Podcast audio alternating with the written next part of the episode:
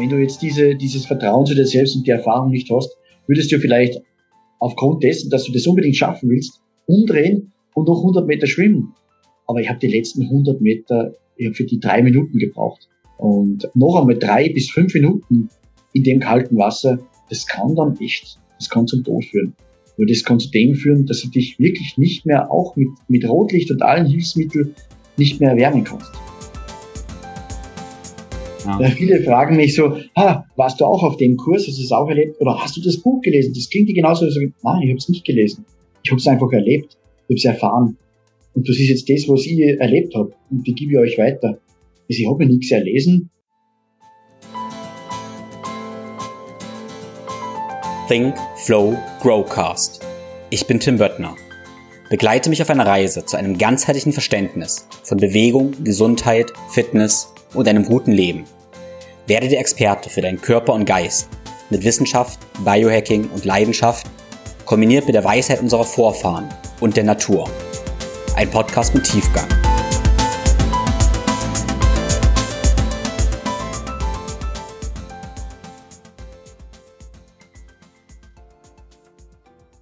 Heute wird es richtig, richtig kalt.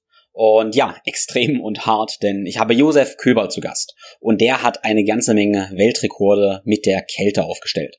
Zum Beispiel war er tatsächlich 38 Minuten in einer Gletscherspalte und ist dort über 1500 Meter bei einer Wassertemperatur von unter 0 Grad geschwommen. Also ich kann aus erster Hand sagen, dass ich auch dort geschwommen bin, im Hinterdruckser Gletscher, bei Minusgraden und ich war dreieinhalb Minuten schwimmen und danach habe ich meine Hände nicht mehr gespürt und ja, hatte ganz, ganz, ganz schlimme Schmerzen. Deshalb kann ich mir ehrlich gesagt nicht vorstellen, wie man zehnmal so lange da drin sein kann. Außerdem war Josef über zweieinhalb Stunden lang in einer Eisbox von Eiswürfeln umgeben. Und da ich Spitzenleistung einfach wirklich faszinierend finde und auch Kälte, wollte ich wissen, was Josefs Geheimnis ist. Ob es eine geheime Köber-Methode gibt, wie man solche Extremleistungen machen kann. Und heute ist es egal, ob du irgendwie auch Kälte interessant findest, Eisbahn interessant findest oder einfach nur Lust auf neue Erfahrungen hast, beispielsweise für dein Training, für deine Sportart oder vielleicht auch Hitze magst oder einfach in deinem ja, Beruf Spitzenleistung erbringen möchtest. Egal welche neuen Erfahrungen du machen möchtest, du kannst garantiert aus Josef seiner Taktik und aus seinen Tools und Techniken ganz, ganz, ganz viel mitnehmen. Ich wünsche dir dabei viel Spaß. Und wie immer freue ich mich sehr, wenn du den Podcast und vielleicht auch mit deinem ähm, ja, größten Takeaway in deiner Story auf Instagram teilst und Josef und mich darin verlinkst. Alles, was, über was wir gesprochen haben, jetzt habe ich dir wiederum verlinkt in den Show Notes. Also die Links zu Josef seiner Homepage, zu seinem Newsletter, zu seinen Workshops im Hintergrund Gletscher und ja, auch zum Beispiel zu seinem Artikel bei Red Bull. In diesem Sinne wünsche ich dir ganz, ganz, ganz viel Spaß beim Podcast. Nun, ohne viele weitere Worte, welcome, Josef.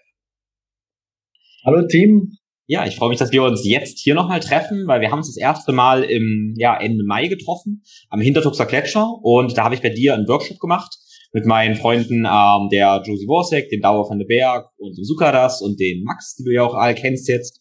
Ja. Und ja, das Spannende war, wir sind alles relativ erfahrene Eisbader gewesen und sind zu dir gekommen. Und ehrlich gesagt dachten wir so, okay, wir lernen jetzt das Josef-System kennen. Also ich ähm, möchte, dass du vielleicht ein bisschen erzählst, was für verrückte Sachen du, du machst und gemacht hast, was für ein Wahnsinnstyp du eigentlich bist. Und dachte mir, okay, es muss ein Geheimnis geben, ein System geben, eine Methode geben.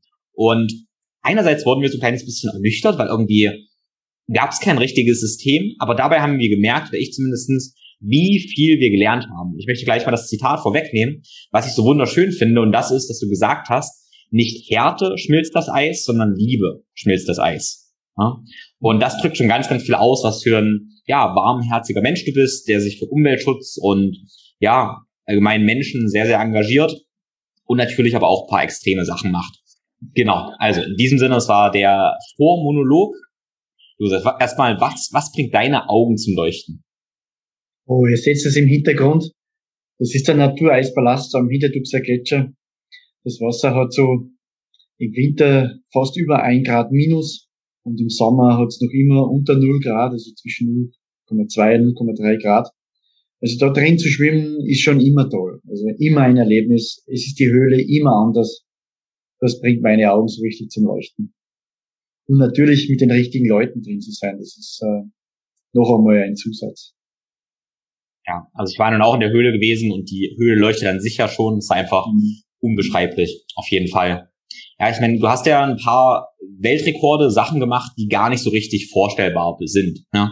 Kannst du mal beschreiben, was war's, was ist in deiner Ansicht so das verrückteste, was härteste, was du, was du je gemacht hast?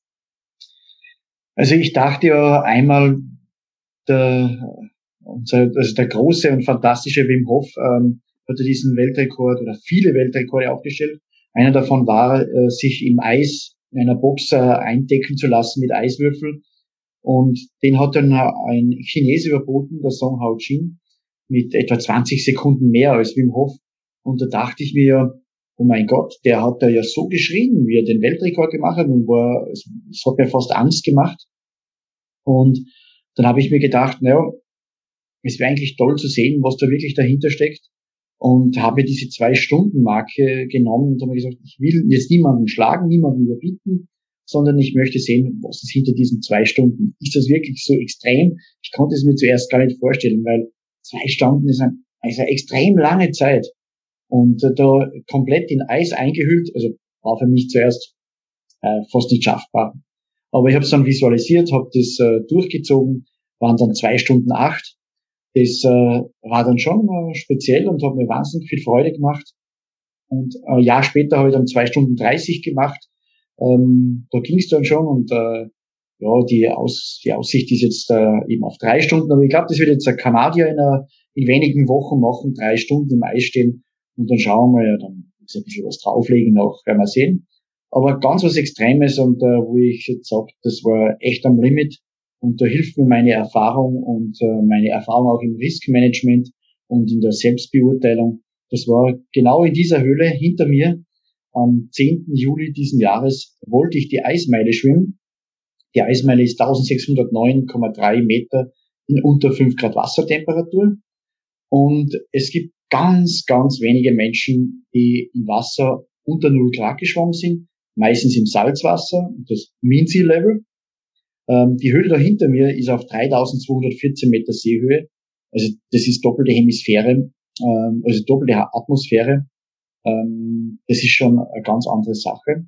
Und die Wassertemperatur hatte damals, wie ich geschwommen bin, minus 0,23, also minus 0,23 Grad, um genau zu sein, und wollte hier diese Eismeile schwimmen.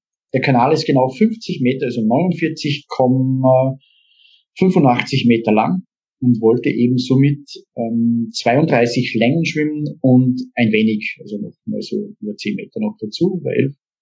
Und hat es dann begonnen äh, zu trainieren, bin raufgefahren dann und habe da eine Woche lang speziell oben trainiert, bin die 450 geschwommen, bin 1000 geschwommen zweimal und habe dann noch eben versucht, diesen Weltrekord zu machen. Bin dann 1511 Meter geschwommen und das waren halt genau fast 100 Meter zu wenig. Aber es ging dann nicht mehr. Ich war 38 Minuten in dieser Temperatur. Ähm, ihr wisst alle, ähm, ihr seid nicht unerfahren mit Kälte und du, Tim, kennst du das äh, da hinter mir, das Gewässer sehr gut. Es können zwei Minuten schon sehr, sehr wehtun.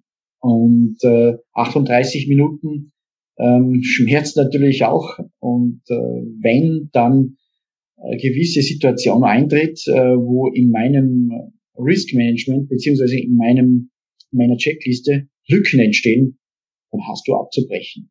Egal was ist, ob jetzt noch 100 Meter mehr sind oder weniger, das ist gleich. Ich habe sowieso einen Weltrekord. Das ist ja total egal. Und äh, es ist die Gesundheit noch im Vordergrund. Und das Recovery war dann natürlich das Extreme, ja, wirklich extrem. Also ich äh, habe dann 15 Minuten benötigt, um meinen Körper so weit zu bringen mit Rotlicht, dass er von selbst wieder zu zittern beginnt. Das heißt, Körperkerntemperatur unter 27 Grad. Und ja, und dann zwei Stunden warm gezittert und dann ging schon wieder. Aber ich habe auch hier ähm, äh, sieben Kilogramm äh, sieben Liter, Entschuldigung, sieben Liter äh, Sauerstoff, reinen Sauerstoff verbraucht, weil ich es einfach, ich habe es braucht. Also ich habe es inhaliert, das Ding, ja, zwei Stunden lang. Das war so mein extremstes Ding, was ich bis jetzt gemacht habe. Wow, das ist, das ist wirklich krass. Also Weil tatsächlich, wie gesagt, ich denke, ich bin relativ erfahrener Eisbader. Es war schon mal eine Stunde im kalten Wasser, wo die Hände draußen waren. Und dann war ich aber auch in diesem ähm, Kanal, der hinter dir praktisch ist. Und ich war dreieinhalb Minuten das erste Mal drin. Und ich werde es nicht vergessen, wo ich rausgekommen bin, habe ich meine Hände nicht mehr gespürt. Und das war, ähm, ich hatte noch nicht so viel Erfahrung wie du. Und da hatte ich, ich hatte Angst, weil ich das nicht kannte. Ich kannte den Schmerz. Ich kannte Schmerz in Händen. Und Schmerz sagt mir aber, okay, Nerven ist alles okay. Aber in dem Moment in der Leiter hatte ich keine Schmerzen mehr in den Händen. Ich habe sie nicht mehr gespürt. Und das war ungewohnt. Das war, die Erfahrung hatte ich nicht. Und ich wusste, okay, so eine Nervenirritation kann auch mal zwei, drei Wochen dauern. Ja. Und ich war total glücklich, dass nach fünf Minuten die Hände wehgetan hatten, weil ich wusste, okay, diesen Schmerz kenne ich. Da war alles okay. Und ehrlich gesagt kann ich mir nicht vorstellen, 38 Minuten da drin zu sein. Ja, es, es ist auch diese, deswegen diese Symptomatik oder dieser Ablauf beim Training am ersten Tag nicht zu viel zu geben. Aber deswegen dauert er auch vier Tage, damit du diesen Erfolg siehst, damit du da drin auch einmal richtig schwimmen kannst, damit du danach keine Probleme hast. Äh, ich hatte jetzt sechs Wochen lang äh, taube Finger. Sechs Wochen lang. Ja, nachdem. Aber jetzt ist wieder alles ganz normal. Du hast gesagt, im Kopf hast du eine Checkliste, für, ähm, die du abcheckst, die Sicherheitscheckliste. Ja, genau. was, wie, was läuft in deinem Kopf dabei ab? Ähm, ich bin ja in der Luftfahrt tätig und äh, da arbeitet man viel mit äh, Checklisten. Und das habe ich mir auch angewohnt, dass in Extremsituationen, und da musst du dich darauf einschwören, dass wenn hier irgendwo eine Lücke entsteht, dass du dann auch dich daran hältst und aufhörst. Ihr wisst ja zum Teil, dass nach einer gewissen Zeit im kalten Wasser, und vor allem wenn du auch immer den Kopf im kalten Wasser hast, äh, tritt diese Kältedummheit ein. Die kann in Sekunden schneller kann die kommen. Und dann merkt man beim Schwimmen, man schwimmt normalerweise ziemlich flach im Wasser und dann gehen die Füße runter und so weiter. Es kommen viele Parameter dazu. Und bei mir war dann ausschlaggebend, dass ich eben, ähm, ich habe drüben die Länge 29 angezeigt bekommen, bin dazu rüber, also durchgeschwommen, die Länge 30 gemacht und dachte dann, ich bin jetzt fertig, ich muss nur noch diese kurze Strecke nochmal schwimmen, äh, von etwa 10, 15 Metern, habe die dann noch vollzogen mit Ach und Krach und bin dann so da gestanden am, am Beckenrand, ich sage immer Becken dazu, und die haben mich dann gefragt, du musst jetzt ja noch 100 Meter schwimmen. Und dann habe ich überlegt, na, wenn ich es jetzt schon immer weiß, dass ich eigentlich noch 100 Meter habe, dann darf ich jetzt nicht mehr weiter schwimmen. Und dann haben wir eigentlich keine Worte mehr benötigt. Bin da gestanden, habe sie nur angeschaut, habe nur ein bisschen mit den Händen gefuchtelt und dann haben sie mich rausgeholt, ja, aus dem Wasser, rausgezogen und dann war's das. Wenn du jetzt diese, dieses Vertrauen zu dir selbst und die Erfahrung nicht hast, würdest du vielleicht aufgrund dessen, dass du das unbedingt schaffen willst, umdrehen und noch 100 Meter schwimmen. Aber ich habe die letzten 100 Meter ich hab für die drei Minuten gebraucht. Und das ist extrem lange. Und noch einmal drei bis fünf Minuten in dem kalten Wasser, das kann dann echt, das kann zum Tod führen. Aber das kann zu dem führen, dass du dich wirklich nicht mehr, auch mit, mit Rotlicht und allen Hilfsmitteln, nicht mehr erwärmen kannst. Und dann hat mein Arzt hat ja auch mitgehabt diesen Knochenbohrer. Also wenn du dann auch keine Venen und so mehr kriegst oder siehst, dann bohren die dir ein, ein Loch in den Unterschenkel und spritzen dir dann das Adrenalin dort hinein. Und ich habe mir ganz fest vorgenommen, das machen die nicht mit mir. du spürst es zwar nicht, aber das machen sie nicht mit mir. Und äh, habe ich ganz, ganz fest auf diese Checkliste, an, an diese Checkliste gehalten interessant, dass du so Checklisten ansprichst, ähm, weil ich habe vor, einer, vor, einer, vor Jahren ein Buch gelesen, was das Checklist-Manifesto hieß von äh, Agul Avande, Gavande oder so. Und es ging genau darum, äh, dass in der Luftfahrt überall Checklisten verwendet wurden und dieses Prinzip der Checklisten man das überall anwenden sollte, um, mhm. wie du eigentlich sagst, Fehler zu vermeiden. Und es war genau die Geschichte aus der Luftfahrt. Schick mir dann den Buchtitel noch, das möchte ich mir nochmal durchlesen, zum genau. Rekapitulieren. Vielleicht äh, ist noch was dabei, wie ich mich verbessern kann. Also ich dachte du kennst das, weil das so jetzt klingt, als wenn du das geschrieben hättest, ja. Na, echt? Na, also ähm, das kommt aus, ähm, aus der Luftfahrt, von bei mir, ja, bei mir aus der Luftfahrt. Dann musst du dich danach noch bewegen oder wie, wie kann man sich das vorstellen danach? Also ähm, du kennst ja das, das Boot, was da drin ist, das mussten wir herausgeben. Das kam dort, ähm, wir sind drüben bei der Leiter rein, wir sind auf der anderen Stelle, auf der anderen Seite reingegangen. Dort war dann das Boot hinten in dieser Nische drin und wir hatten im Gang einen Platz von etwa einem Meter zehn. Da ist dann diese Bahre drin gelegen mit den ganzen Wärmeequipment und es war extrem wenig Platz. und das war sehr beengend und äh, ich konnte mich dann jetzt nicht wirklich viel bewegen. Es war dann kurz einmal der Moment, äh, ob sie mich jetzt, also ist der Hubschrauber, haben sie schon rausgezogen, um mich abzuholen. Ähm, dann war diese Situation, wie bringen sie mich aus der Höhle raus? Ich kann nicht gehen. Und dann haben sie aber gemerkt, okay, ich erhole mich, es wird besser, es läuft wieder mehr, ich wärme mich auf, ich fange an zu zittern. Dann wurde das wieder weggegeben und äh, ja, nach zwei Stunden war ich dann fertig mit, mit Zittern und so. Dann bin ich ganz normal aufgestanden, dann bin ich auch aufgegangen ähm, zum Container, wo es eben losgeht. Und dann haben wir da oben äh, eine Flasche Sekt gekillt. Und danach habe ich gesagt, ja, okay, jetzt, jetzt gehen wir noch auf diesen Berg hinauf, auf die gefrorene Wandspitze. Mit dem Herbert Bichler und der Barbara Randall sind wir da noch auf. Und äh, ja, also eine Bergtour, Klettertour noch, noch die Weltrekord. Das musste dann sein, das krönende Abschluss. Aber du hast deine Hände nicht mehr gespürt. also da sind sie halt schon taub gewesen, vor allem die vorderen Bereiche. Aber das ist erst, das kommt ja erst dann ein, zwei Tage später. Mhm. Also wenn ihr, ihr könnt es ja auf dem Blog auch nachlesen, äh, im Wasser selbst hat es drei Phasen gegeben beim Schwimmen. Also dieses, wo die Hände schmerzen, wehtun und Richtung Taubheit gehen. Und dann eben der Hauptteil, wo du ähm, nichts spürst. Also du spürst einfach nichts, da kämpfst du dich einfach durch. Und dann der letzte Teil, wo es eben wieder zum Schmerzen beginnt, ist, ähm, die Kette-Dummheit spielt da ein bisschen einen, einen Streich. Ähm, du weißt, es geht zu Ende und die Konzentration lässt nach und schießt ein und somit kommen die Schmerzen zurück. Und die Schmerzen sind aber anders. Also die gehen so richtig auf die Gelenke, auf die Knochen, die spürst du bis in die Knochen rein. Und ich habe so eine Aus Aussage getätigt danach, ähm, du möchtest am liebsten beim Schwimmen schreien, weil es wirklich, es geht in Mark und Bein. Also wenn ihr auch die Schmerzen kennt am Kopf, ähm, wenn es so richtig kalt wird, die ersten Male, wo du mit dem Kopf untertauchst und so, das tut dann andauernd so weh. Und es war auch dann die Höhe des Sauerstoffentzugs, der kommt dann noch dazu, dass du auch innen im Gehirn Schmerzen hast vom Sauerstoffentzug in der Höhe. Also es ist eine Kombination aus vielerlei Schmerzen, die halt auf einmal dann wirken. Und das waren die drei Phasen, das ist halt sehr ungut, ja. Aber bewältigbar, wie man sieht. Mhm. Ja, was ähm, ja bewältigbar. Das sind, was, was für Strategien hast du an Mentalstrategien, um da mit den Schmerzen Schmerzen umzugehen? Also ich kann nur kurz äh, erläutern, wie das die ganze Woche hindurch war. Ähm, ihr kennt das vielleicht. Ähm, ihr geht jetzt irgendwo hin, habt ein extrem ungutes Gefühl, also beim Training schon. Ähm, als Schnür schnürt euch den Hals zu, weil du schon immer weißt, am Ende der Woche schwimmst du da so weit, wie noch nie ein Mensch geschwommen ist. Das wird extrem wehtun und alles. Und ähm, am Tag zuvor, am Abend vor dem Weltrekord, na, ich möchte mal weiter zurückgehen. Also ich bin auch jeden Tag vom Hotel runtergegangen, im, im Badhotel Kirchler, äh, die Stiege runter und da steht ein großer Spiegel. Und ich bin jeden Tag vorbeigegangen bei dem Spiegel und habe halt so reingegrüßt aus Spaß. Und am letzten Tag, also am Tag zuvor, habe ich noch abgeschlossen mit allem. Also ich habe noch aufgeschrieben, ähm, so ein Testament noch einmal, ähm, was ich mir so wünsche, was äh, von mir übrig bleiben sollte, wenn es nicht klappen sollte, ja, wie man es halt so macht. Ähm, da auch viel durchgegangen, äh, abgeklärt. Das mit dem Knochenbohrer ist mir im Kopf gewesen. Und äh, ja, dann geschlafen, gut geschlafen eigentlich am Morgen runtergegangen, beim Spiegel vorbeigegangen. Es hat mich geschreckt.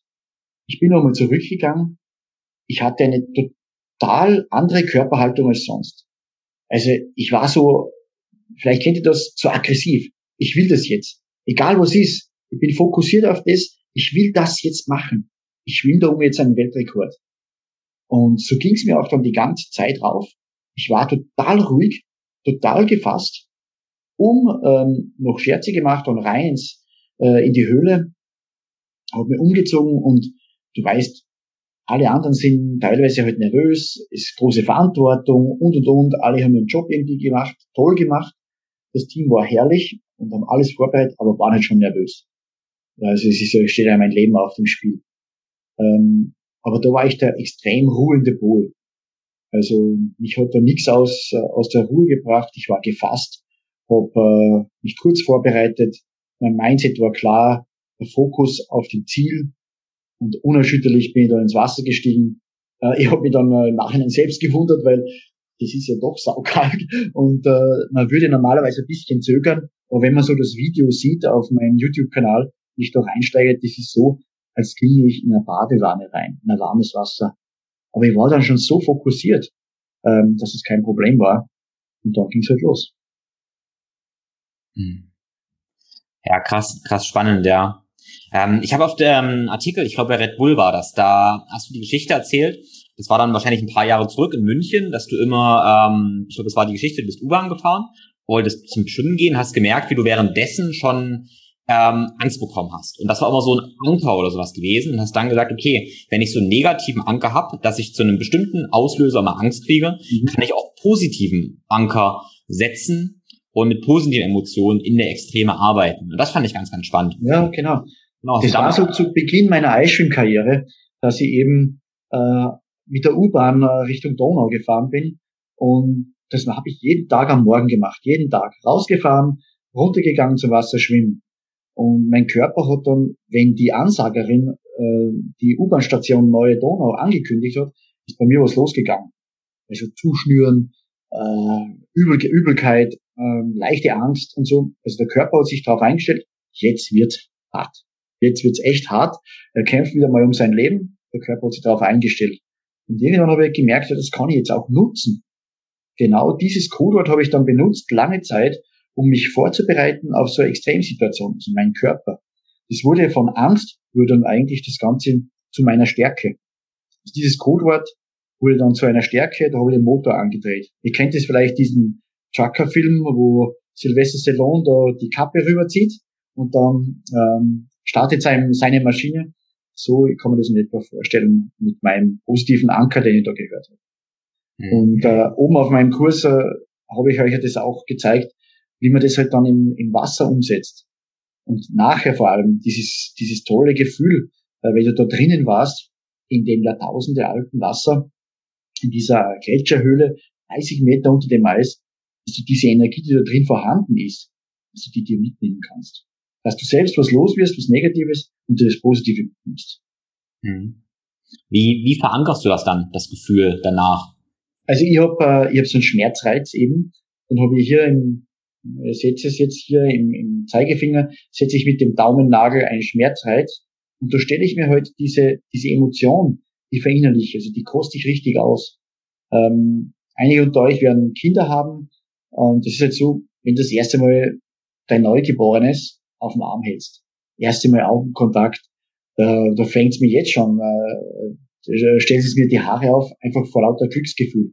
Und das ist eine der stärksten Emotionen, die ich eben äh, mitbekommen habe oder erleben, erlebt haben durfte. Und genau dieses Gefühl, das speichere ich mir ab. Das versuche ich dann, wenn ich es brauche, in einer schlechten Situation, dann drücke ich diesen Punkt und stelle mich, also versuche mir diese Situation vorzustellen, wie sie damals war. Sei es im Natureisblast oder im Krankenhaus mit den Kindern. Dass ich genau diesen Reiz, diese Verbindung, neuronale Verbindung wieder starte und dass ich diese Emotion wieder hochbekommen. Und dann geht eigentlich alles wieder ein bisschen leichter. Ich bin motiviert, ich habe ein gutes Glücksgefühl und äh, alle schlechten Gedanken sind so ein bisschen nach hinten geschoben und ich kann auf das Ziel losgehen. Ja, ist total, total wertvoll. Also würdest du zum Beispiel auch, wenn du den Weltrekord es geschafft hast oder hättest, das wieder verankern und das vor dem nächsten Versuch praktisch nehmen, zum Beispiel jetzt. Ja, also es war, es war ja für mich ein positives Gefühl auch. Es, mhm das war ja jetzt nicht, dass ich, dass ich ähm, den Weltrekord nicht geschafft habe. Es war ja einer, ich habe nur mein Ziel nicht erreicht. Also mein großes Ziel. Ähm, für mich war es ein Sieg. Also für mich war es ein Sieg. Ich konnte mir das vor Jahren, wo ähm, guter deutscher Schwimmer mir gesagt geh doch vorauf, da ist es eine, eine tolle Location zum Schwimmen und zum Trainieren. Ich habe das damals gesagt, hier wäre es cool, eine Eismeile zu schwimmen. Aber ob das möglich ist, habe ich damals nicht gewusst. Aber es ist halt möglich mit Training, mit Fokussieren und mit der richtigen Motivation und, äh, ja, und einem tollen Team. Dann ist es auch möglich. Mhm. Und ich werde es bald wieder machen. Mhm.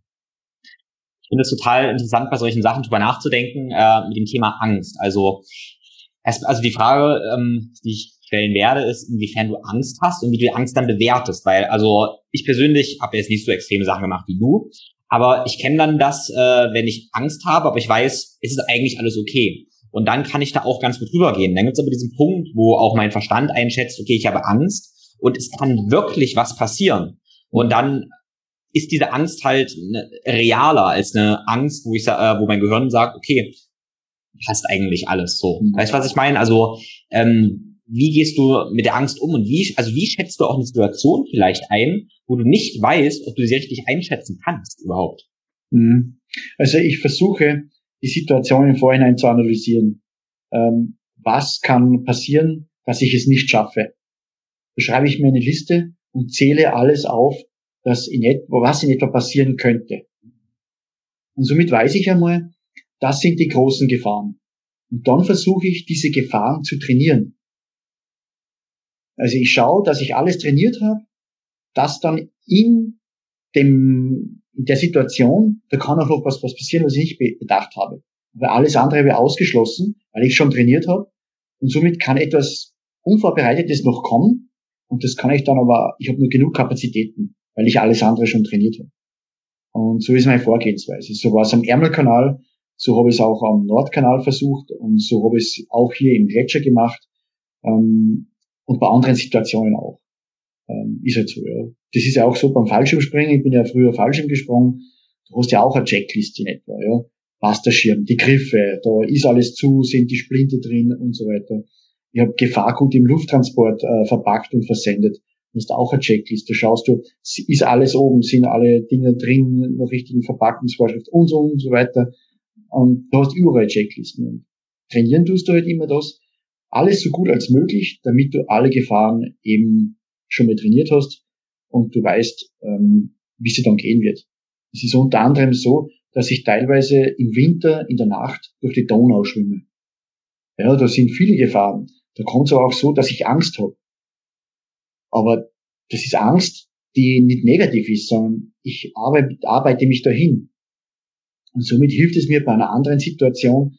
Ich kenne dieses Angstgefühl, weiß aber trotzdem, ich, ich, ich äh, erstarre da nicht, sondern ich weiß, okay, ich mache weiter, das ist nicht so das Problem. Ähm, das muss einfach nur durchstehen. Bleib beim Ziel, bleib fokussiert. Dann macht ja auch so eine Situation kein Problem. Hm. Ja, faszinierend, faszinierend. Ja, ich habe ähm, gelesen, du hast ja 2011 das erste Mal so ein kalt, kaltes Schwimmen gemacht an mhm. sich. Ähm, mhm. aber, jetzt kommt das Aber, du bist ja, wo du aufgewachsen bist, schon super viel kalt baden gewesen. Ähm, mhm. denkst du, ähm, es wäre möglich, hätte ich jetzt 2011 erst angefangen, allgemein dich mit Kälte zu beschäftigen, ähm, denkst du, es wäre auch möglich, was du jetzt machst, oder denkst du gerade die Prägung in der Kindheit ähm, war auch ganz, ganz entscheidend? Ich denke sicher, da habe ich vielleicht ein bisschen einen Vorteil, könnte man sagen. Ähm, ich bin wirklich in der Natur groß geworden, an einem schönen See, aber ich hatte das nie im Kopf. Ja. Aber bei uns war es halt so, dass wir auf einem Bauern, dass ich auf einem Bauernhof großgewachsen bin, dass aufgewachsen bin.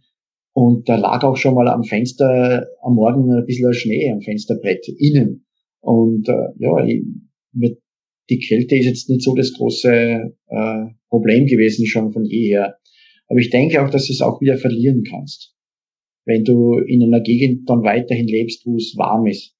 Ähm, bin jetzt doch kein Wissenschaftler, aber ich denke mal, es ist sicher ein Vorteil eher gewesen, als wie wenn ich jetzt in Italien oder in Sierra Leone groß geworden wäre. Ähm, ich hatte auch schon Leute aus dem Südsudan äh, bei meinem äh, in Wien beim Sonntagsschwimmen beziehungsweise beim Vollmondschwimmen und ähm, der war Taucher und wenn sie runtertauchen, ist es auch kalt. Aber er hatte weniger gute Vorteile als ich.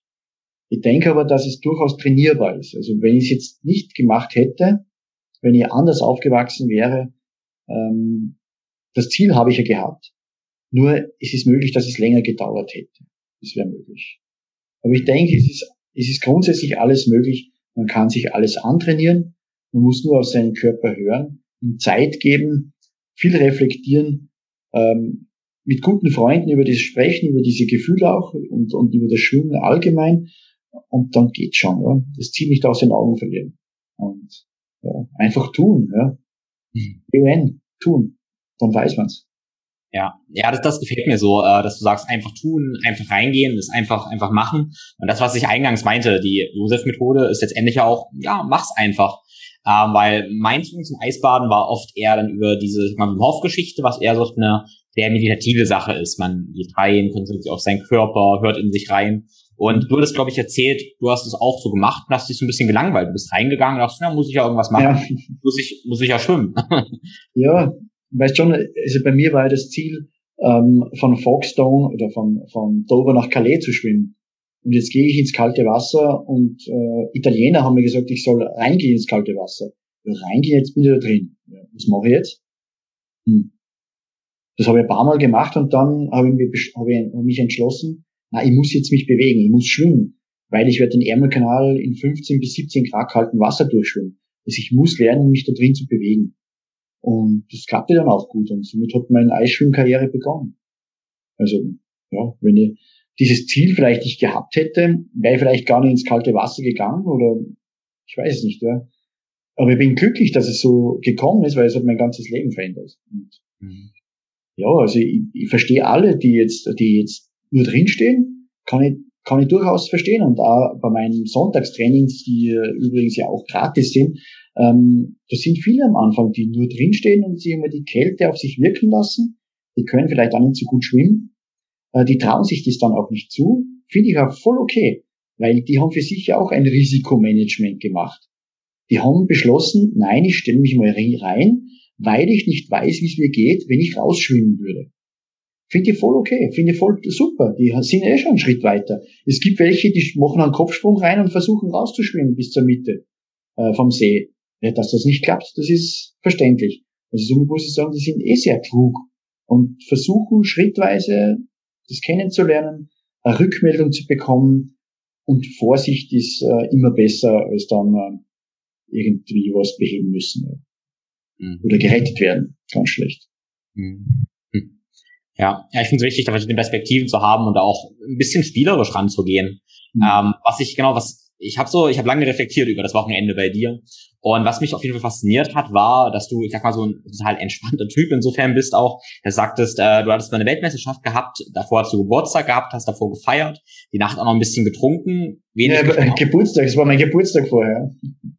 Ja, und trotzdem einfach einen Weltmeistertitel geholt hast und trotzdem Weltrekord gemacht hast.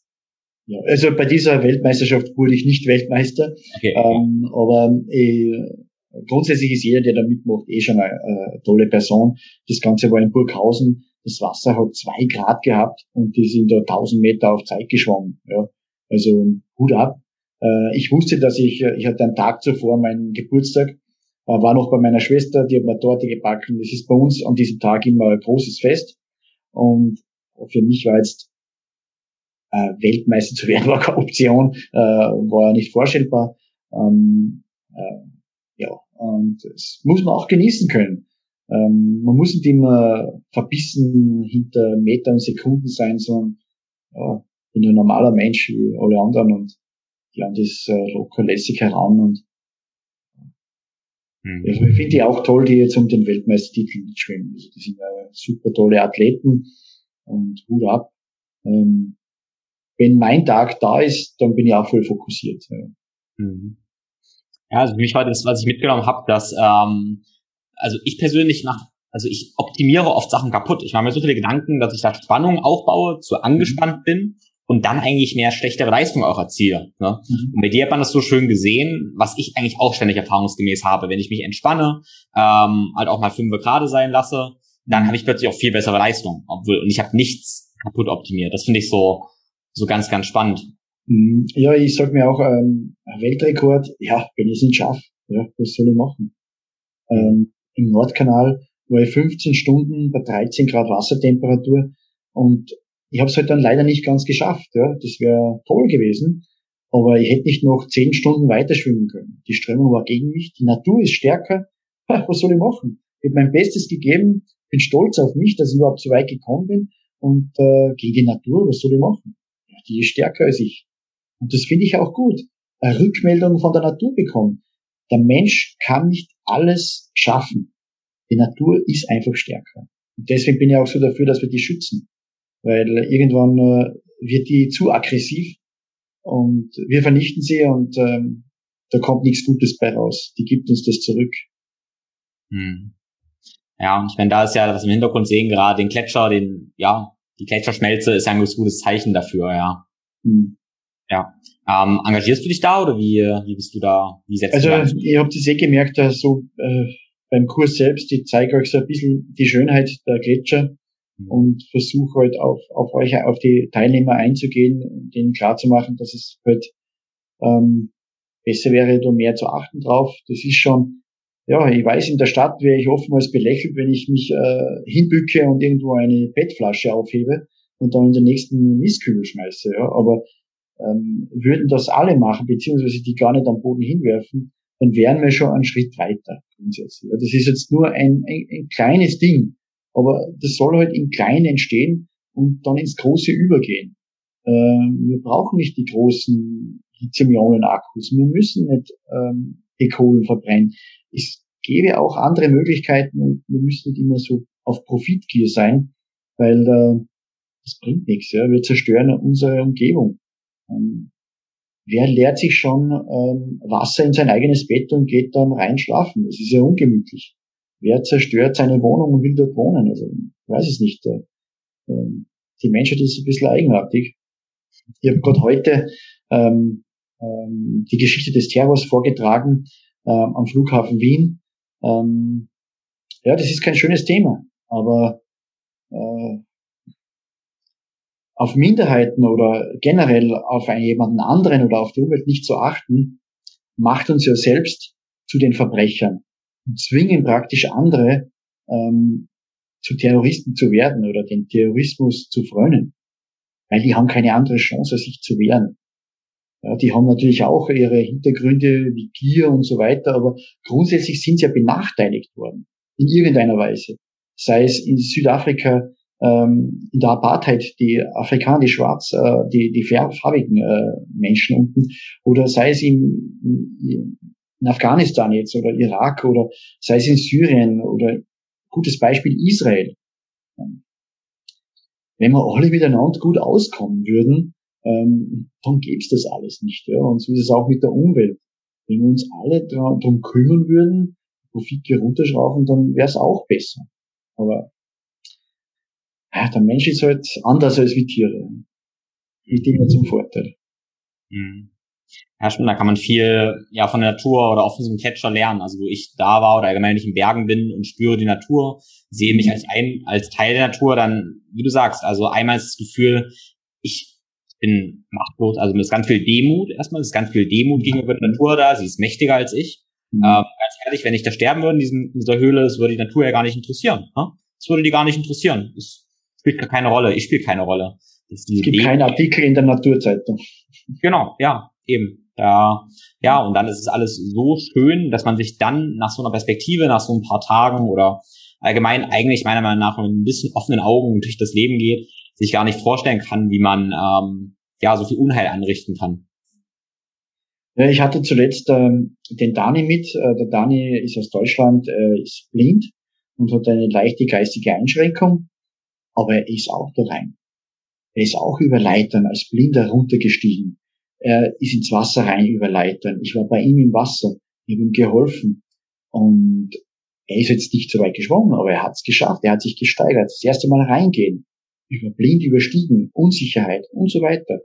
Ähm, also da denke ich dann schon, ah, wie stark, wie stark kann man wirklich sein? Ähm, das alles, die ganzen Einschränkungen, die er hat, über Bord zu werfen, aus dem einen Grund, er will das auch erleben, so wie wir anderen auch alle. Weil meistens ist es so, dass sie ja nicht alles erleben können, das was auch wir erleben. Und für mich ist es auch sehr wichtig, dass ich, so wie den Dani, die Möglichkeit gibt, dieses Erlebnis zu haben. Und ähm, das macht mich dann auch stolz, weil du bekommst ja sofort eine Rückmeldung. Äh, von diesen Menschen bekommst du sofort eine Rückmeldung, die freuen sich wahnsinnig, die sind extrem stolz auf sich und äh, es ist ganz einfach herzlich. Es, ist, äh, es gibt mir viel zurück. Hm. Ja, du hast, du hast vorhin so schön gesagt, die Kälte und das Eisschwimmen hat dein Leben verändert. Mhm. Ähm, ja, welche Aspekte hat es denn verändert? Wie beschreibst du das? Boah. Mhm. viel eigentlich. Ja. Also alleine, ich habe den Arbeitgeber gewechselt. Ich war zuerst beim Militär. Bin jetzt im Klimaschutzministerium. Ähm, bin nach, nach wie vor in der Luftfahrt. Dort war ich auch in der Luftfahrt in Teilbereichen. Ähm, ja, ich, ich gehe jetzt Richtung Selbstständigkeit. Ähm, ich habe mir Ziel gesetzt, verfolgt ja auch akribisch und ich versuche mir durch diese Arbeit und durch den Übergang in die Selbstständigkeit für mich mehr Raum und Zeit zu schaffen, um noch mehr mich einzusetzen für die Dinge, die mir wichtig sind. Und das hat schon in gewisser Weise das Eisschwimmen bei mir bewirkt. Also eine Klarheit zu bekommen, was ich will. So klar wie das Eiswasser ist, so messerscharf wie du deinen Verstand schärfst im Wasser, im kalten Wasser, so hat's mich verändert. Immer mehr fokussierter zu werden, den Weg zu finden aus einem Beamtentum Richtung hin zur Selbstständigkeit. Also bei mir hat sich so viel getan und es tut sich noch viel mehr. Und ich finde diese Zeit so extrem spannend und freue mich auf jeden Tag. Erlebe jeden Tag jetzt wie ein Abenteuer. Es tut sich immer was Neues und äh, ja, bin gespannt, was die nächsten Tage bringen. Mhm. Ja, das ist total, total schön, weil die Effekte, die du beschreibst, das, ist, das klingt einfach großartig. Und die meisten Leute, gerade so in meiner, ähm, meine Zuhörer, die denken bei Kaltbaden so an, ich bilde braunes Fett, ich verbessere meine Körperkomposition, ich schütte mehr Dopamin, habe bessere Stimmung und machen das so irgendwie wissenschaftlich. Ja. ist wissenschaftlich, genau, und als Gesundheitsmaßnahme. Und bei dir ist so viel mehr dabei. Also klar, wenn du sagst, du hast so einen scharfen Geist, dann könnten wir ja sagen, okay, dein, du stößt deshalb Dopamin, Adrenalin aus und hast deshalb diesen scharfen Geist, aber offensichtlich, es interessiert dich gar nicht so, weil, warum auch? Ja, warum auch eigentlich, ja? Also mir geht's eher so, mein Motto ist ja, jeden Tag ein Abenteuer. Und dieses Eisschwimmen ist ja nicht nur Abenteuer, so die äußere Wirkung auf mich oder das Erleben, das Wilde irgendwo runterhauen oder ins Eis gehen, sondern das, was in mir drin abspielt, sich abspielt. Dieses Abenteuer im Herzen, in meiner Seele, dieses Gefühl, diese Emotionen, es ist ja, ja, welche, immer welche Hormone da gerade mitspielen. Ich finde es einfach toll, das erleben zu dürfen und das vielleicht anderen weiterzugeben und nicht immer alles zu hinterfragen, sondern erleben. Das hält uns ja oftmals, dieses ganze Hinterfragen, hält uns ja auch auf, etwas wahrlich zu erleben. Äh, oftmals muss man etwas am Handy festhalten, damit man es nachher anschauen kann. Und schon, dass man das Handy mal weglegt und es einfach genießt. Eingehen so wie er das ja auch macht, äh, die Wim Hof Methode einfach so ins Eisbecken reinlegen, einmal die Augen zumachen, schauen, was passiert. Da haben wir ja das gleiche Medium, die Kälte. Das verbindet uns ja ganz, ganz stark. Und äh, ja, erleben, alles andere mal wegräumen und tun. Einfach nur tun. Das ist, das ist wunderschön. Also ich habe mir jetzt auch ganz viel aufgeschrieben, gerade als Zitate. Also klar, erstmal erleben statt hinterfragen, das ist total wichtig. Weil, also ich sag dir genau, gerade meinen Zuhörer, und da bin ich auch mit dabei ein bisschen, ist, dass wir super viel Wissen intellektuell verstehen, ganz viel Informationen haben, aber die halt eigentlich gar nicht anwenden und nicht erfahren. Die, ich sage mal, auch nicht verkörpern. Also weil wir sind ja gar keine verkörpertes Wissen. Wir haben zwar Informationen, aber eigentlich ist das fast sinnlos. Ähm, wahrscheinlich manche Zuhörer wissen mehr über Kälte als du, aber was bringt dir das? Ja, ja absolut, ja. Wenn die nicht also, die Erfahrung damit haben, das, das ist ja das, wovon unsere Seele eigentlich lebt. Also die Seele interessiert da eigentlich nicht, wie wir wissen oder wie viele Informationen wir haben, sondern was wir, was wir erlebt haben. Ja. ja. viele fragen mich so, ha, warst du auch auf dem Kurs, hast du es auch erlebt? Oder hast du das Buch gelesen? Das klingt dir genauso. So, nein, ich habe es nicht gelesen. Ich habe es einfach erlebt. Ich habe es erfahren. Und das ist jetzt das, was ich erlebt habe. Und die gebe ich euch weiter. Also ich habe ja nichts erlesen. Ähm, für, oh, ab und zu liest man Artikel, aber ich, ich habe euch zum Beispiel dabei gehabt, ihr habt viel erzählt, ich habe da geschaut, was ihr alles wisst, wie, wie toll und äh, tolle Erfahrungen. Der Max hat auch viel erzählt, die, die Josephine hat viel erzählt, also es war echt total super. Ich, ich habe da aufgesagt wie ein Schwamm und habe wow, super, also echt toll. Und haben einige Bücher notiert natürlich, weil ich mir gesagt habe, die, sobald ich da mal Zeit habe, dann kaufen wir die, dann lese mir die auch durch. So wie jetzt das auch das Buch, äh, das du beschrieben hast, ähm, klingt wahnsinnig interessant. Vielleicht kann ich noch was für mich da rausholen oder na, ist es so toll, wenn man sich wiedererkennt in einem Buch. Und äh, ich bin ja auch gerade am Buch schreiben und äh, der Max hat mir das ja, der Max Tutzler hat mir das ja, ähm, eh, wie wir den Workshop oben gehabt haben, er gesagt, er will nicht ein Buch schreiben, er kennt ja jemanden von, äh, von der Münchner Verlagsgruppe.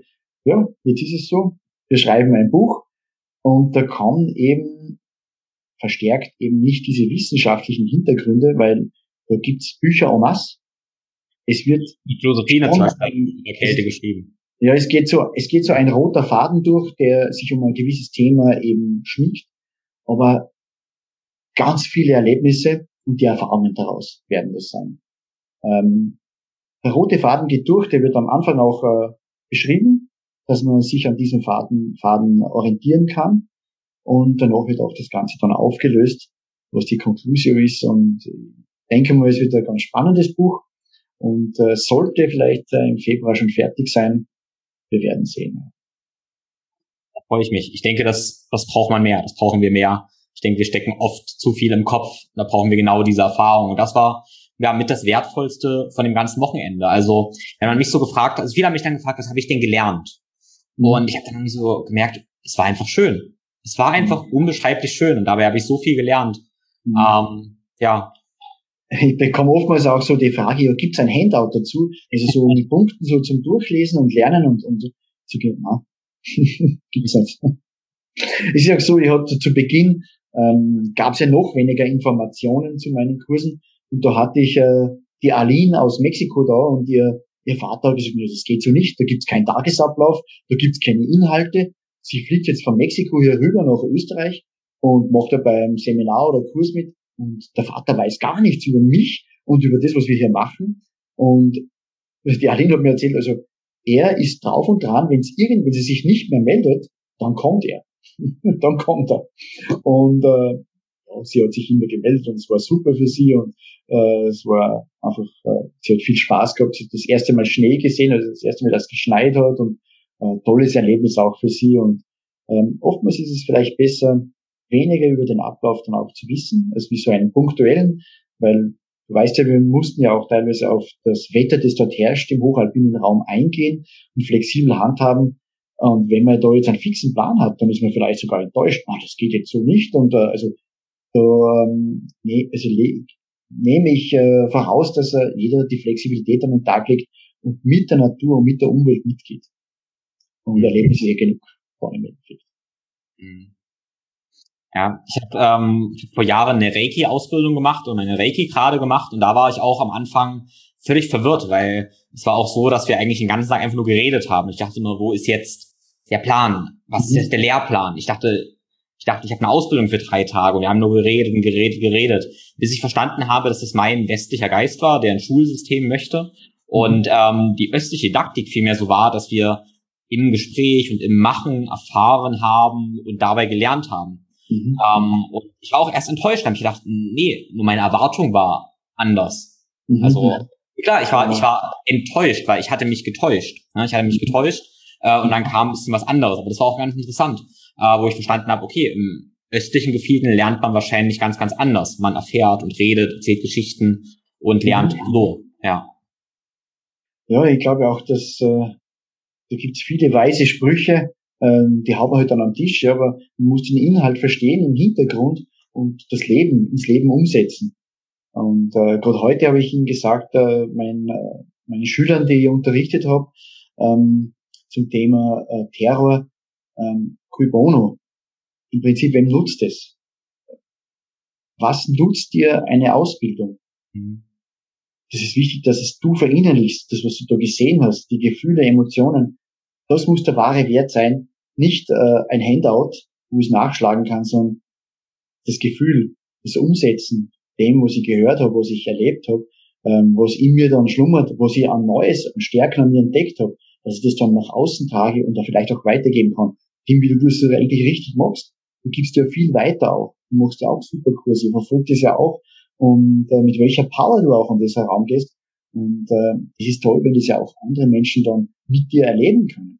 Äh, und die sollen das aufsaugen. Die sollen für sich dann erleben, was sie wert sind und was sie beitragen können der Gesellschaft und vor allem, was sie erleben dürfen. Mhm. Was ich, was ich klasse finde, wo ich halt über nachgedacht habe, war, viele fragen dich nach einem Handout. Also was ist das? Oder vielleicht noch ein Zertifikat. Wurdest du ja bestimmt auch schon gefragt, denke ich mal, oder? Ja, ja, ja. Zertifikat oder sowas. Ähm, aber was ja viel schöner ist, was du machst, ist es verankern von dem Gefühl.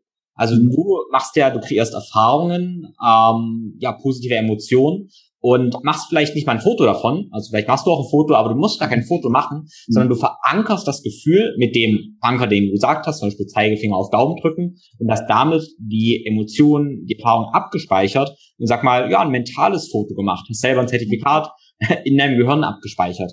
Und das ist ja wahrscheinlich so viel wertvoller als ja irgendwas anderes. Ja, ich habe auch so mit mit 12, 13 Jahren begonnen mit autogenem Training, selbstständig mit so einer Lernkassette damals noch und Walkman. Und äh, hatte dann war da ziemlich gut in dem äh, autogenen Training, so dann wieder einschlafen lassen und habe dann auch einmal eine Indianerin getroffen bei uns in den in den Bergen. Die ist da so gewandert, äh, ihre Abstammung, sie war Amerikanerin, sie Abstammung von irgendeinem Indianerstamm und damals war es halt so, ja, man hat sich halt einen Fotoapparat gekauft und man macht Fotos. Und sie hat dann, weil ich mit ihr ein Stück gegangen bin, sie hat mir dann gesagt, na, sie hat kein Fotoapparat, sie macht hier keine Fotos. Wenn sie etwas hier sieht, dann raubt sie nicht dem, was sie sieht, den Geist, sondern sie sieht es und sie merkt sich das. Sie hat dieses Bild vor sich. Sie kann sich das merken. Und sie lebt es dann. Aber sie will der Natur und diesen Individuen, sei es Gräsern, Blättern, Bäumen oder sonstigen oder Tieren, nicht die Energie rauben, indem dass ich sie fotografiere und jeder das anschauen kann, dem ich es zeigen möchte. Das behält sie für sich, es ist in ihrem Körper, in ihrer Seele drin, in ihrem Geist, dieses Bild. Und das hat mir schon auch zu, zu denken gegeben. Ähm, ja, es sind halt im Leben, das Leben ist wie ein Puzzlespiel, ja, oder wie ein Puzzle. Irgendwann einmal wird das Bild schön. Ja, am Anfang hast du zwei, drei Teile, wenn du geboren bist. Aber das legst du mit jedem Jahr, mit jeder Woche hast du ein neues Puzzleteil, das du richtig hinlegst. Manche Teile musst du zuerst x-mal drehen oder legst sie zur Seite und holst ein anderes her, legst es rein. Und irgendwann kommt dir vor, super, ich glaube, mein Puzzleteil, also mein Puzzle ist jetzt bald fertig. Das Bild wird immer schöner. Ich bin am richtigen Weg. Es fehlen noch ganz wenige Puzzleteile, dann ist mein Bild fertig. Wenn es fertig ist, dann beginne ich ein neues. Mhm. Und so soll es sein. Ja, ja, wunder, wunderschön. Was sind denn die nächsten Puzzleteile bei dir, die dir jetzt noch, ja, die du vielleicht schon ein bisschen kennst, wie du vorhast, die nächsten Schritte? Ja, also jetzt kommt einmal eben ähm, der nächste Workshop. Ähm, dann darauf im November habe ich noch einen Workshop. Dazwischen trainiere ich eben, ich will jetzt wirklich eine ganz, ganz lange Distanz im Eiswasser schwimmen also unter fünf Grad. Äh, mir schwebt eine Zahl vor von 5000 Metern in unter fünf Grad. So, das ist so mein Ziel, das ich im Herbst schaffen möchte. Es ist immer schwierig, weil die Wassertemperaturen lassen sich schwer einschätzen. Das Team muss passen. Ich versuche es dann. Ja, wenn es nicht jetzt klappt, dann äh, bricht mir auch kein Bein. Ja. Hm, werden wir sehen. Dann äh, mache ich noch mit einem guten Freund aus München, bauen wir gerade eine Eisschwimmer-App. Ein Riesenteil. Ähm, will nicht viel zu verraten, will nicht gar so viel verraten noch, aber das wird auch eine ganz tolle Sache. Ja, dann äh, den Weltrekord halt auch im, in der Gletscherhöhle hinter mir, den möchte ich halt schon auch noch machen, aber das ja, werden wir sehen, wie es passt. Wir bereiten einen Kinofilm vor, der 2023 äh, gefilmt wird oder aufgenommen wird. Da geht es um Atmung vor allem auch. Ähm, da werde ich mich in ein neues Terrain begeben, habe ich schon ein bisschen begonnen, nur tauchen. Mhm. Ja, da wird was äh, versucht, auch im Eis, äh, auch dort im Hinterduxer Gletscher, das ist äh, ein liebgewonnener äh, Gletscher. Ähm, ja, werden wir sehen. Und ja, in ganz ferner Zukunft, nächste Woche, ähm, bin ich wieder am Gletscher oben mit einem YouTube-Filmteam. Die haben auch für den äh, uns aller großgeschätzten Wim Hof äh, ein Video schon aufgenommen das 15 Millionen Aufrufe gehabt hat. Also die wollen mich unbedingt haben. Wir machen da was äh, für den Workshop, für die Umwelt auch. Ähm, ich zeige denen, wie die Gletscher wegschmelzen, was sich da tut. Und vielleicht, äh, ich kann nicht für allzu viel sagen, was wir jetzt äh, dagegen tun sollen. Ich kann nur darauf pochen, dass sich jeder einfach bei der Nase nimmt, egal wer das sieht und, und ein klein wenig mithilft. So, das sind so ein bisschen die, die Sachen, die ich vorhabe. Ähm, wir werden sehen. Meine Transformation im Arbeiten wird auch noch ein bisschen fortgesetzt. Also wie gesagt, ich lasse mich auf viele Abenteuer ein und ähm, es kommen immer wieder neue Ideen, mir wird nicht fad. Mhm. Ja, ist schön zu sehen. Ich muss ja, ich weiß gar nicht, ob wir das ja schon gesagt hatten, aber ähm, die, die Josephine meinte ja auch, du, wir müssen dann dieses Jahr noch einen äh, Kurs beim Josef machen, weil bald hat er keine Zeit mehr. Bald ist der auf Jahre ausgebucht und bald geht das gar nicht mehr bei ihm, weil er so zum Star wird. Ähm, deshalb meinte Josephine, ja, lass das mal jetzt gleich machen. und ja, vielleicht, vielleicht hat sie recht. Wer weiß. Ja, ich weiß nicht. Also mir ist jetzt jetzt äh, gutes Leben und ein vernünftiges Leben ist mir jetzt wichtiger als äh, ausgebuchte Kurse. Also ich habe jetzt für nächste Woche für den Kurs jetzt nur drei Teilnehmer. Ja. Ähm, das macht mir aber nichts, weil ich habe auch mit drei Teilnehmern Spaß. Ich will ja auch drin schwimmen und äh, man weiß nie, für was es gut ist. Also meistens hat das auch einen tieferen Sinn, ähm, dass jetzt einmal eben weniger Leute sind, dabei sind Vielleicht ist es auch für mich eine neue Erfahrung, mehr Ruhe auch für den Ausbilder. Also wie es jetzt bei mir ist, es hat sicher ein Vor. Es, es ist etwas, es schwebt da sicher was mit, was äh, eine andere Auswirkung hat, als was ich mir jetzt erst vorstellen kann. Vorstellen kann. Hm. Ich lasse mir halt auf das immer ein. Und äh, Geld ist jetzt nicht das Wichtigste. Ja. Ja, Wahnsinnseinstellung. Ja, mir fällt ein, ähm, eine Frage habe ich mich noch bekommen und die finde ich auch, auch spannend. Das habe ich dich auch in der schon gefragt, äh, war bezüglich der Ernährung. Ähm, ob du spezielle Sachen hast, was du in Ernährung beachtest, damit dir weniger kalt wird, was deine Leistungsfähigkeit fördert. Also ich hatte im Januar 90,5 Kilogramm mhm. und habe äh, ich importiere ein Nahrungsergänzungsmittel aus Finnland das darf ich ja sagen, ich bin auch stolz drauf, weil es eine tolle Sache ist, aber ähm, ja, jeder lobt seine Ware, ist logisch. Äh, ich habe dann jetzt in sechs Monaten über 10 Kilogramm reduziert, bin jetzt, äh, war bei 79 Kilo, jetzt bin ich bei 81 Kilo, bin aber diesen Weltrekord im Hinterduxer Gletscher mit 82,5 Kilogramm geschwommen. Und viele haben gesagt, bist du verrückt, du kannst jetzt nicht hier abnehmen. Und willst dann im Gletscher einen Weltrekord schwimmen weil die These heißt, Fett dichtet ab, Fett hält dich warm. Ich glaube, ich habe da eine Gegenthese bewiesen, eben, dass es eben mit Training auch ohne dieses Fett geht. Ähm, indem du einfach trainierst. Ja, nicht wieder auf Fett verlässt, sondern einfach tust. Trainieren, trainieren, trainieren. Ein in die Tiefkühltruhe mit kaltem Wasser. Coolpacks auflegen. Cool Emotion Jacken anziehen. Und, und, und. Und natürlich was aber sehr wichtig ist, ist, dass du auf die Nährstoffe achtest, dass du wirklich gut versorgt bist. Bei allem harten Training, dass die Basis, die Basis muss einfach stimmen. Die Basisernährung, die ist wichtig. Und da kann es jetzt dieses Produkt sein, das Produkt sein. Ja, alle sind irgendwo gut, ja. Sonst äh, würden sie es nicht alle verkaufen. Ich nehme halt das, äh, was ich vertreibe, ja. Da bin ich halt der eigene User und kann somit äh, es auch, damit auch Werbung machen, weil es bei mir anscheinend auch hilft. Und mhm. ich lebe gut, ich habe weniger Gewicht und ich bin jetzt den 31. Tag vegetarisch. ähm, wie ihr dort wart, äh, war ja die Diskussion auch, mhm. ähm, ja, das Essen im Hotel ist jetzt für vegan, Vegetarier, das sind nur so Beilagen und teilweise halt mit, ja, teilweise noch Speck bei den Kartoffeln drin und so. Das ist wie ein Vegetarier oder Veganer Katastrophe. Und Warum ich jetzt vegetarisch geworden bin, ist eigentlich, dass ich mir gesagt habe, ich will das jetzt einmal aus den Augen meiner Kursteilnehmer sehen. Und dann habe ich zwei Wochen kein Fleisch gegessen, bin dann auf den Workshop hin und dann habe ich es gesehen. Das ist anders. Du nimmst es anders wahr. Und wenn du dich ein bisschen beschäftigt hast mit DCM oder auch mit, mit, eben mit dem vegetarischen Essen, du brauchst jetzt einfach auch eine andere Nahrung, nicht nur Beilagen. Die müssen es richtig. Ähm, Proteine, Bohnen, äh, Linsen und so weiter. Es gehört alles dazu. Eigene Gerichte, nicht nur Beilagen. Und ja, und jetzt haben wir, sind wir auf einem guten Weg, dass ich dort in dem Hotel auch was verändere. Weil ich halt schon auch 350 oder 400 Nächtigungen dort gemacht habe, die hören dann auf mich. Ja. Und ja, wenn ich was bewirkt habe, dann hurra. Bei mir hat es bewirkt, dass, es, dass ich mich wohlfühle. Ja. Und äh, ich kann jetzt auch vor einer Wursttheke stehen, äh, ohne dass ich jetzt sage, das interessiert mich ja gar nicht ich brauche es nicht.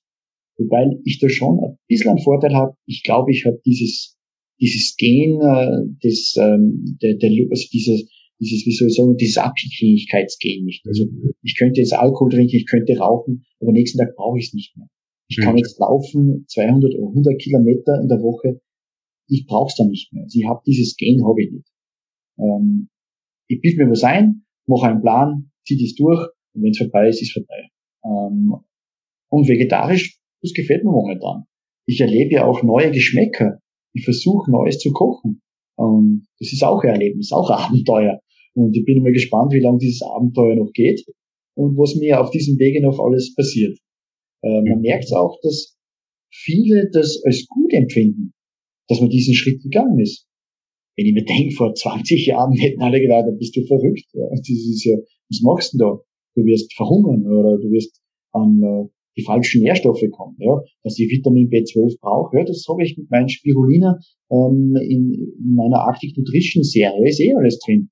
Oder im Getränk von Flow ja, mit, mit Sanddorn. Da ist genug Vitamin B12 oder andere Eisen, äh, Vitamin D, das brauchst du halt alles ein bisschen.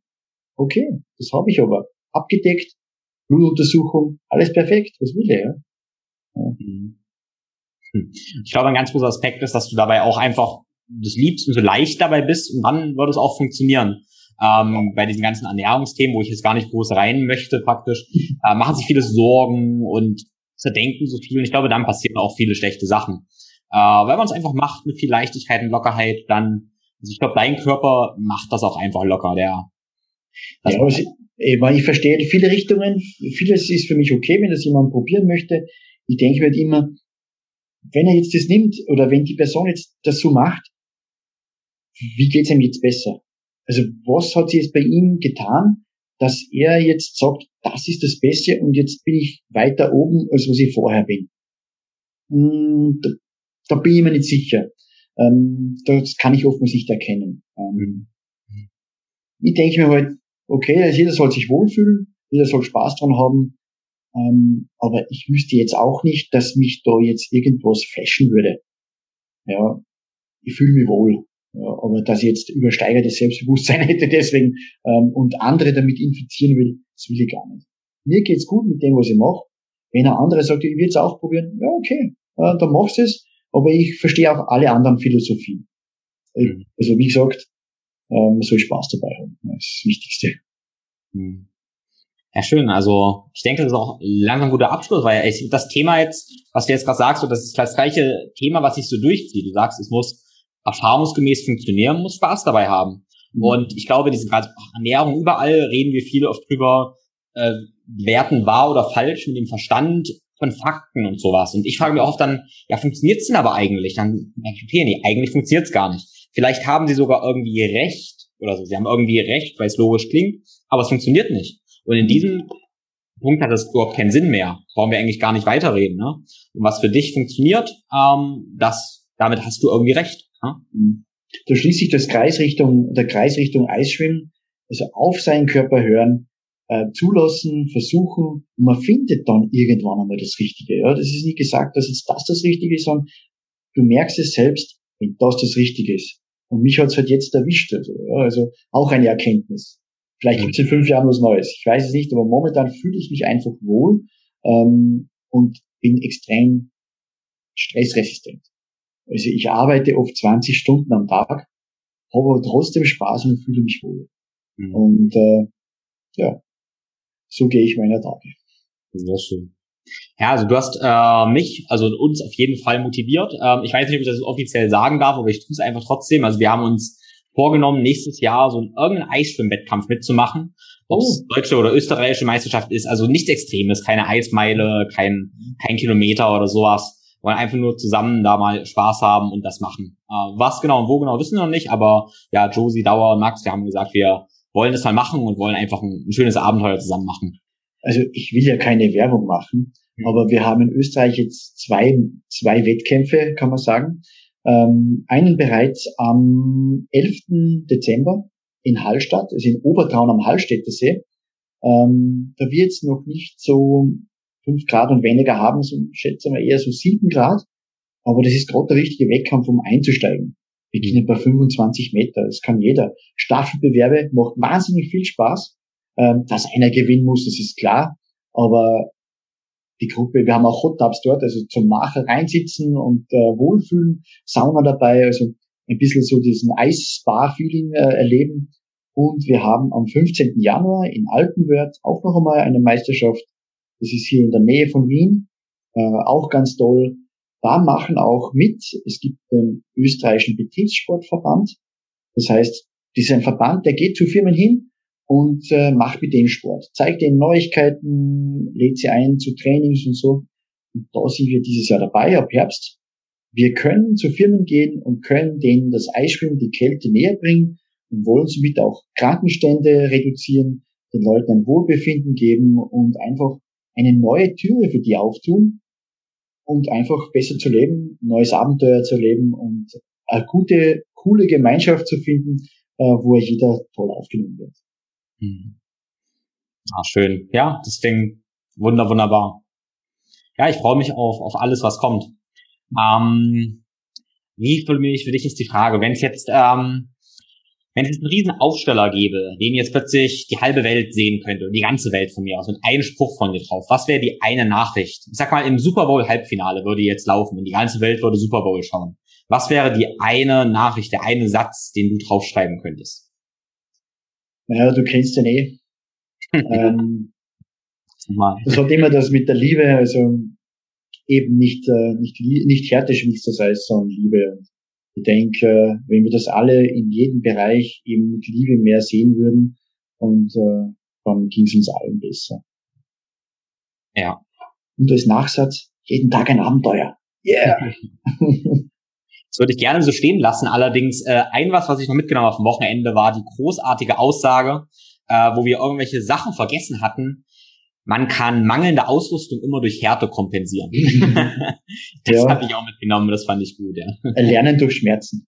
Lernen durch Schmerzen, genau, ja. Ist ein alter Militärspruch. ja, dann, also vielen Dank, Josef. Und ich hoffe, wir ja. sehen uns, ja, vielleicht im Winter auf irgendeiner Eisschwimm-Weltmeisterschaft. Ja, ich freue mich natürlich, wenn dein Buch rauskommt und wenn die Doku rauskommt. Das teile ich natürlich alles immer sehr, sehr gerne. Genau, damit mehr Leute davon erfahren. Super, freue mich sehr. Ja, danke auf jeden Fall. Euch wünsche ich viel Erfolg im Eis und habt Spaß dabei und macht es mit Liebe. Vielen, vielen Dank fürs Zuhören.